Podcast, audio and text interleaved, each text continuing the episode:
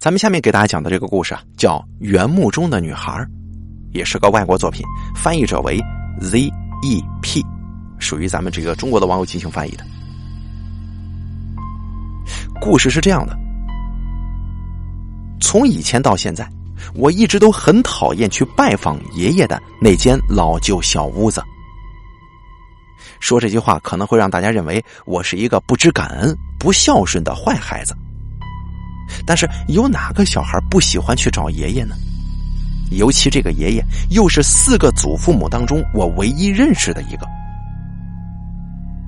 我妈的父母在我出生之前就双双死于一场车祸，而我爸的母亲也在他很小的时候就离家出走了。他到现在在什么地方仍然不清楚，或者干脆说是否还在人世也不清楚。因此啊，唯一还在的，就只剩我爷爷一个人了。我的父母急切的希望我能够跟爷爷培养出深厚的感情。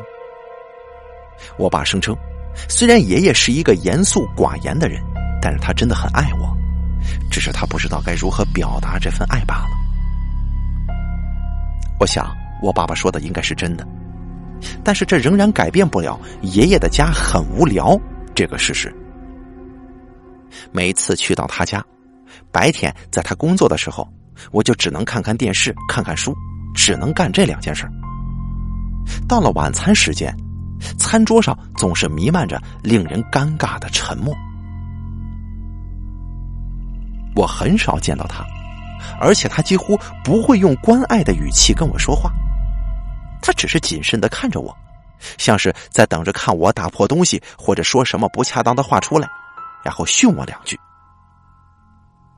然而，自从我到了十岁，也就是已经到了不太用别人照顾的年纪的时候，每到夏天，我父母总是坚持把我送去爷爷家里住上一个礼拜。在此之前，我曾经跟爸爸妈妈一起去过他那个位于森林里并且与世隔绝的小屋几次，但是这一次啊，是我第一回。自己一个人留下来过夜，这里没有跟我年龄相仿的孩子。老实说吧，我连个邻居的影子都没见到。如此一来，我就只能自己想办法打发时间了。这对于一个十岁的小女孩来说，听起来可能很糟糕，但是我早就习惯独自一个人了。我是家中唯一的小孩子。并且我的个性天生就有些内向。坦白说吧，我知道我就算有机会，也不太可能交到新朋友。我住在小屋里的第一天，我在手臂下面夹了一本名叫《神探南希》的书，往树林后面出发。我只想找一个安静的地方读我的书，彻底远离小屋那个散发陈年霉味的地方。在走了一段时间之后，我找到了一小块空地，阳光穿过树梢，把空地照耀的闪闪发亮。一棵巨大的橡树旁抵着一根粗大的空心原木，周围开满了许多漂亮的花朵。这样的景色让我联想到故事里的角色们展开冒险的地方，因此啊，我决定在往后的六天里。我要把这块空地变成我专属的特殊据点。我往原木的中央重重一坐，然后身体往后靠着，像是树干一样的东西开始阅读。我心想啊，说不定我这个礼拜日子也可以过得很有趣、很潇洒嘛。我的这个新据点是一个非常舒适的地方，虫鸣花香不停的围绕我。轻柔的微风很快就让我感到昏昏欲睡，整个人都沉浸在大自然的怀抱之中。几个小时之后，太阳下山了，我突然醒过来，我发现呢，之前美好的景象全部都消失无踪了。月光的照耀让万物在地上投射出诡异的阴影。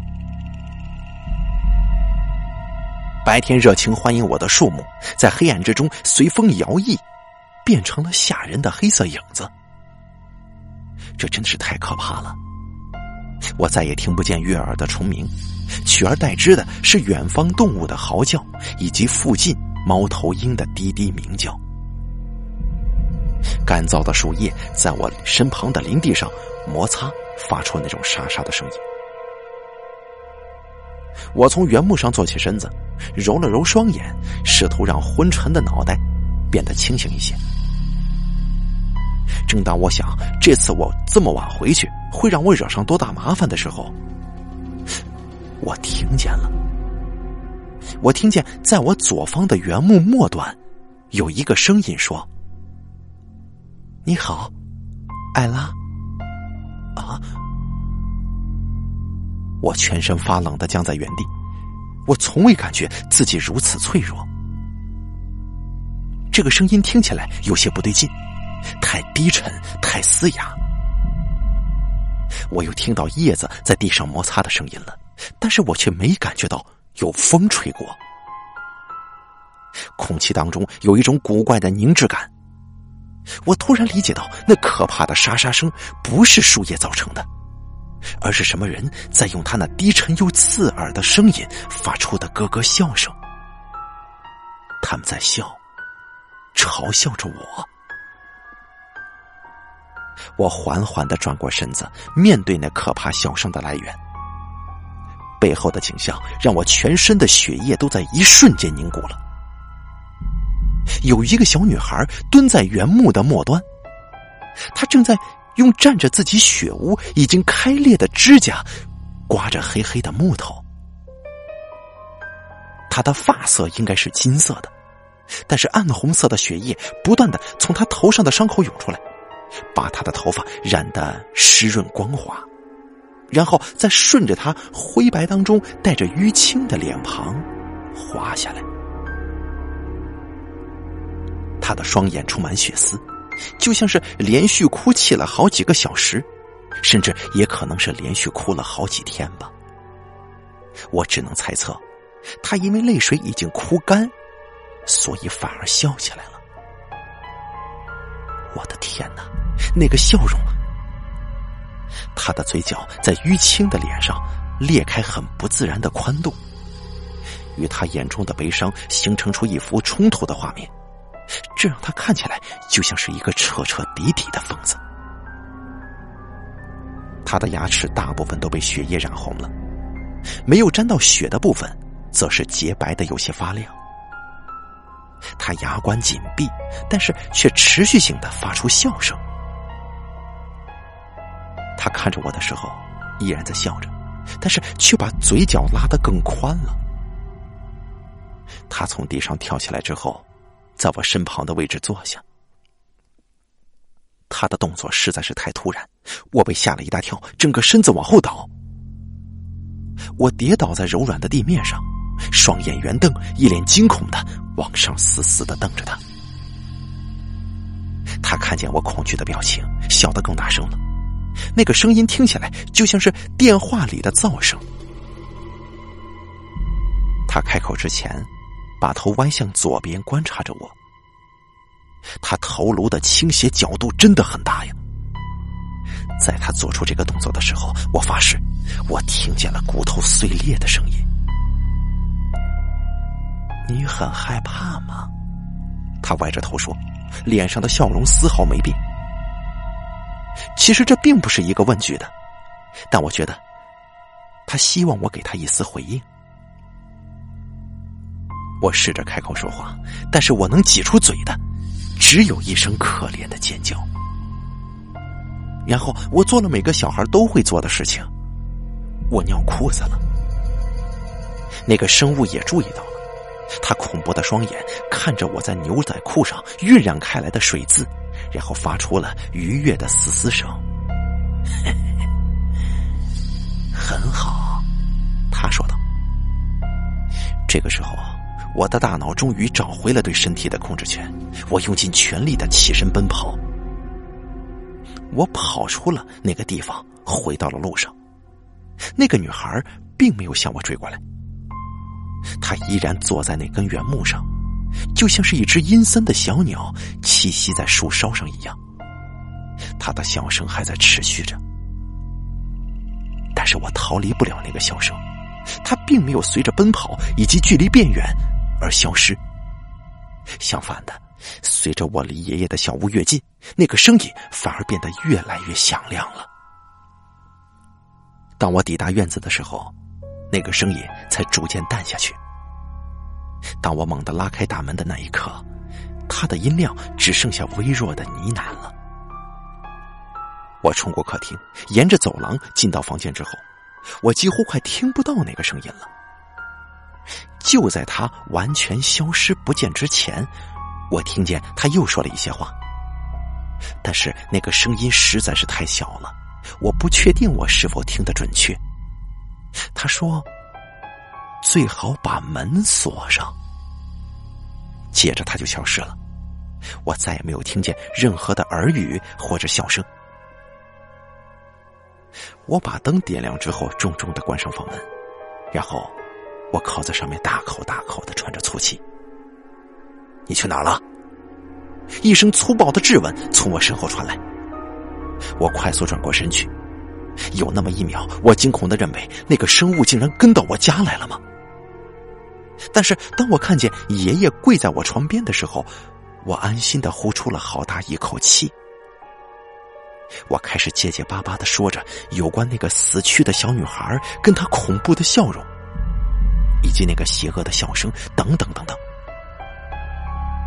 爷爷翻了个白眼，在我能说出一句连贯的句子之前，他打断了我：“随便你怎么说吧，我不在乎。”他一边爬起身子，一边发牢骚：“借口真多呀！还好你现在已经到家了。”下次我可不会这么轻易的饶过你的。如果这种事情再发生一次，再疯狂的鬼故事也帮不了你。爷爷不相信我说的话，这一股不满的情绪充斥在我的胸口。不过他当然不会信了，有哪个大人会信呢？就算有，那个人也绝对不会是我那个又年老又刻薄的爷爷。什么东西这么臭啊？爷爷皱起鼻子，怒瞪着我：“你裤子上沾的是什么东西啊？”对了，啊，我我尿裤子了。我很快就承认，羞得连脚趾都发红了。我当时太害怕了。住口！爷爷低岔出声：“我以为你已经长大到不会再做出这种讨厌的事情了呢。快去把自己洗干净，然后上床睡觉。”我不希望这种事情每天晚上都来一次，知道吗？之后，我那慈爱的祖父就踩着重重的脚步离开了房间。他拒绝响应我的道歉，然后当着我的面用力的摔上房门。好样的，不愧是我爷爷。我认命了，我换上水衣跟干净的内裤。把弄脏的衣物放进洗衣机里，我感觉好一些了。虽然爷爷真的是严厉到不行，但他毕竟是个大人，我知道他一定可以保护我不受树林里那个东西的侵害。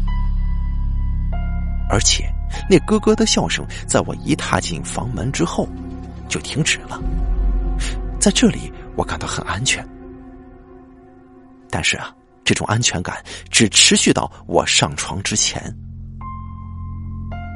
由于我的内心还是很不平静，所以我把灯留着，然后看了一本好笑的书，让自己冷静下来。房间里既温暖又安全，我的意识开始逐渐涣散。就在那个时候，我听见沙哑又刺耳的声音了。我永远都忘不了他说的话。艾拉，你没锁门呢。我从床上弹起来，看向窗户，他就在那儿呢。他的两只手紧贴着玻璃，对我露出恐怖的微笑。那双疯狂的红色眼睛把目光从我身上移向那扇门，那扇没有上锁的门。他咯咯的嘲笑着我，仿佛在炫耀着。就算是事先给过我警告。最终胜利的仍然是他。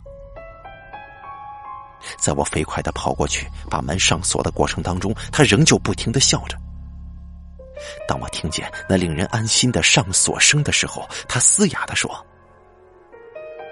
永远不要忘记呀。”一切都停止了，他已经离开我的窗边，我也没再听见刺耳的笑声。那个礼拜，我再也没有回去过树林里，我只是待在家中看新闻或者看书。无聊的日子也挺好的，因为无聊的日子很安全。每天晚上我都锁上房门，每天晚上我都被试图闯入我房间里的嘎嘎声吵醒。那个诡异的生物因为无法得逞而越来越受挫，它激烈的摇晃着门，发出响亮的噪声。敲击在那扇坚硬木门上的力道大到连我的床也跟着摇晃起来。我从未发出声音或者移动一分一毫，我就只能等着他自行放弃、自行离开。他一定会放弃的，然后摇晃的动作会停下，我会听到门外传出低沉的呼吸声。有时候那些喘息声不久就会停止。而有的时候，它会持续到我睡着为止。但是它总会在早上来临之前消失无踪。多年过去了，每到夏天，我仍旧持续去拜访爷爷，而我也继续待在室内消磨时间，而锁门似乎变成了一种仪式。我知道，门会被弄得嘎吱嘎吱作响。因为那个生物每天晚上都会试图闯进我的房间，这件事情再也吓不到我了。有部分理由是因为我知道那个东西，因为不明原因无法通过我上锁的门；而另一个令我不再害怕的理由是，因为我对这件事情感到着迷了。那次的事件让我开始对超自然现象感兴趣。我再也不是那个被吓坏的孩子了，我也不是一个无所不知的青少年。我想要了解一下有关于那个残酷小女孩的事情。她是谁？她为什么会知道我的名字？她为什么要告诉我能够逃离她的方法呢？有一天，我的好奇心战胜了恐惧。我有机会见识到极少数人才会遇见的灵异事件，我能够找出其他人找不出的答案，不是吗？这就是为什么在我十五岁那年的时候，我做了一个决定，我决定打开门锁，面对那个幽灵。事后证明我是个白痴。那年夏天，住在小屋里的第一个晚上，我关上门准备上床，我忍住把门上锁的冲动。爬上床，试图忽略内心巨大的恐惧。我下定决心，我再也不做一个胆小的女孩了。因此，我等待着。那天晚上，我丝毫没有要睡觉的打算。我拿出 iPad，玩了一些游戏。对于老屋子里发出的任何声响，时刻保持警觉。当我听见那个声音的时候，已经是午夜了。我听到脚步声，朝我房间走来了。我全身僵硬的爬满鸡皮疙瘩，我的心脏快要跳出我胸口了。我把平板电脑放下之后，我看着那扇长久以来一直保护着我的门，门把手开始缓慢的转动。我屏住呼吸，目不转睛的看着门被打开。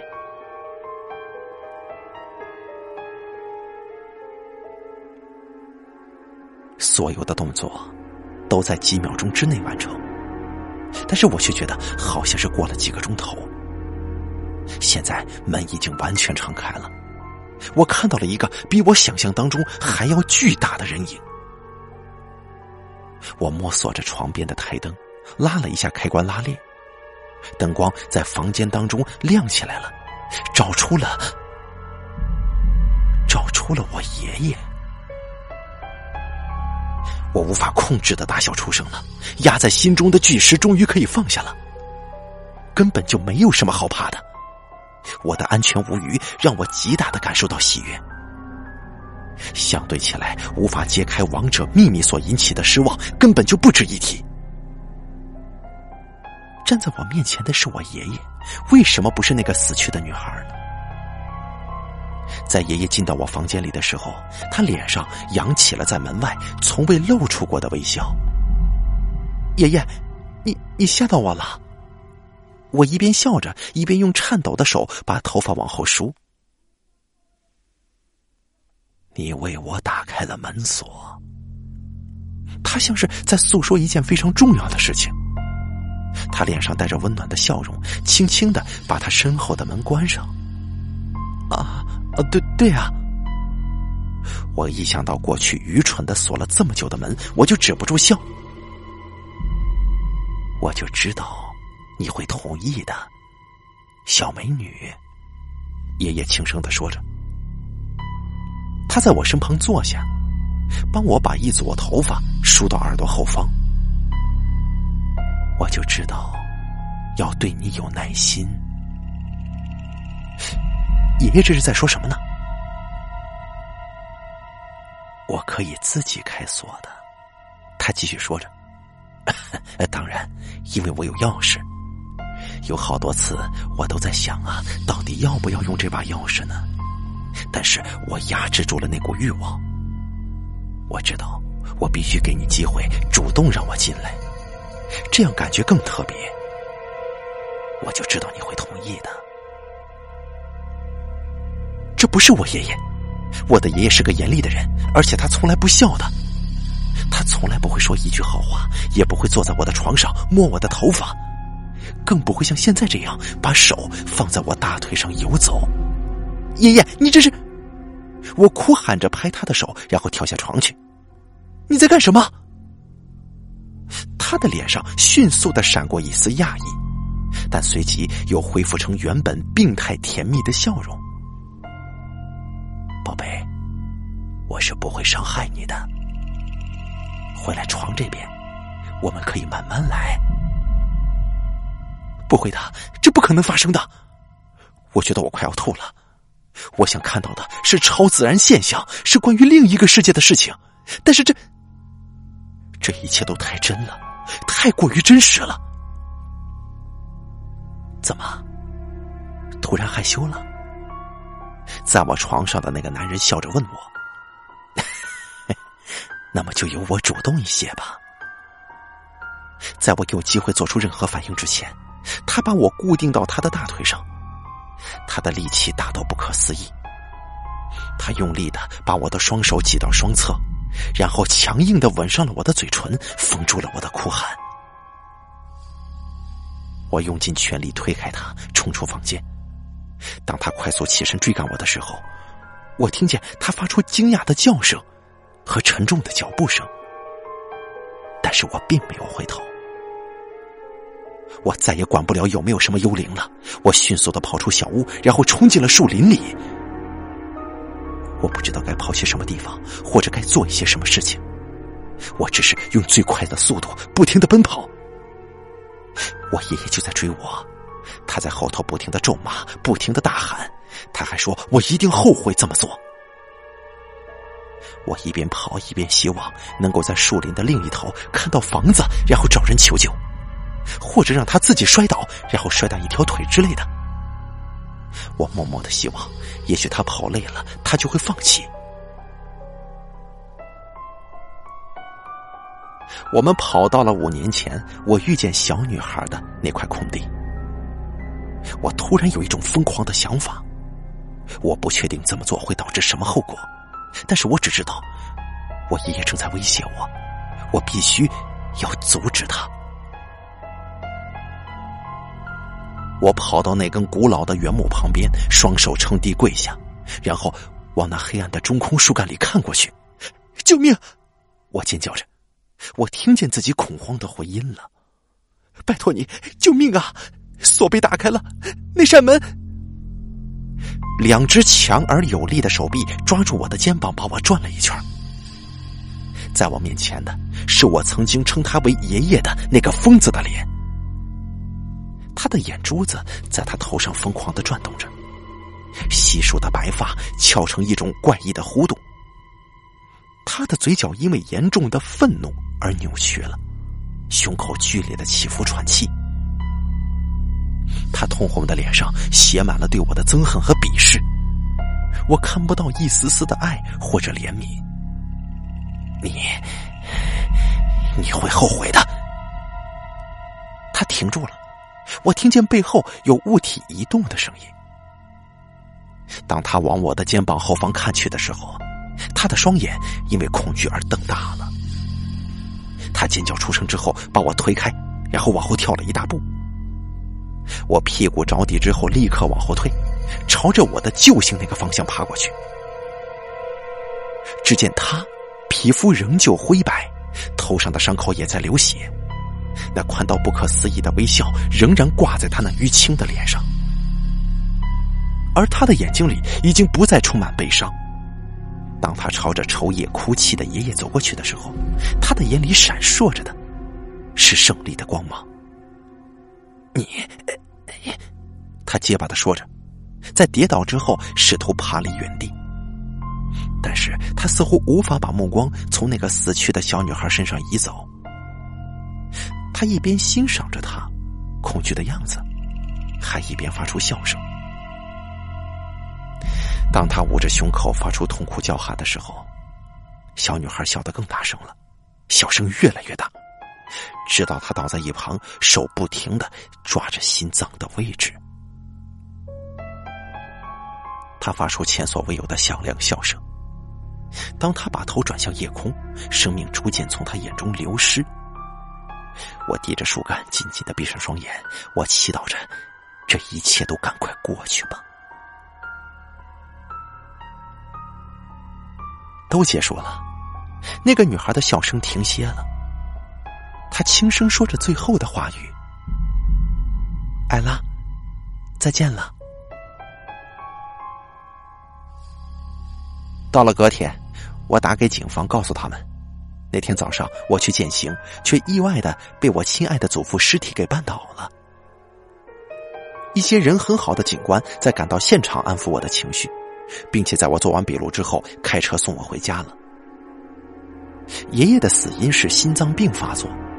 有人觉得他死在树林里这件事情很奇怪，但是并没有人有太多的疑问，因为之前就曾经听说过爷爷会在晚上去树林里散步。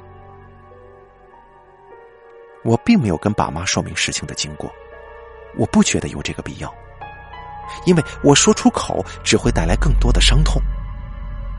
爷爷已经死了，这才是最重要的。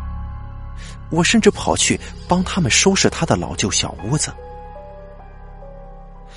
我被分配了工作，就是把书本装到箱子里面。当我从书架上取下一本薄相册的时候，它竟然从我的手中划开，掉到地板上，里面没装紧的照片散的到处都是。我真是受不了自己的笨手笨脚，我弯下腰开始收拾。我捡起了一张离脚边最近的照片之后，我瞬间僵在原地，动弹不得。照片上的人是他，他抱着一个婴儿坐在我家的门廊上。当他眼中不再带着悲伤的时候，他那脸上那大大的微笑看起来更甜美了。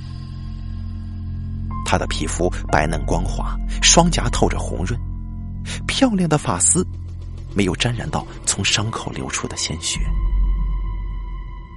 但是我很确定，她就是那个让我惧怕许久的微笑女孩。我大声的把我爸爸叫过来之后，向父亲询问他的身份。父亲瞬间无语了，他盯着那张照片很长一段时间，泪水在他的眼眶之中凝聚了。那个婴儿就是你。那个抱着你的人，是你姐姐，她叫艾比。父亲的脸上扬起悲伤的笑容，望着我。孩子，抱歉，我们并不是想瞒着你有关他的事情，只是这件事情实在是很难开口。他在十岁的时候去世了，那个时候你还不到一岁呢。我们应该更早告诉你，但是我们不确定该怎么说才好。后来我们决定，干脆顺其自然，等时机到了，自然就会跟你说。我几乎无法理解爸爸的话中是什么意思。我听见自己开口问他是怎么死的，爸爸说：“当时你姐姐在外面的树林里玩耍，开心的四处跑来跑去。”最后啊，他跌了一跤，一头撞上原木之后，当场就死了。他尸体被发现的那块区域，跟你爷爷事故身亡的地点是同样的地方。说完这些话之后，爸爸泣不成声了。我麻木的安慰着他。我知道，我永远都不会跟他说我心里知道的事情，就永远的让他相信他的女儿在死之前仍然在快乐的玩耍吧。如果告诉爸爸，艾比的死亡其实是为了逃离那个被他称之为爸爸的男人，这对父亲来说实在是太过残酷了吧？他也许永远也不会得知他的灵魂在那个地方徘徊了有多久。在他警告妹妹有关他生前遭遇的危险之前，他的灵魂得不到安宁。只有在那个怪物死去的一刻，他才能够安心的离开。我看着照片，我笑着把那个女孩紧紧的拥在怀中。我的眼中充满了泪水，我只想在心中对她说一句话：“姐姐，谢谢你。”好了，原木中的女孩演播完毕，感谢您的收听。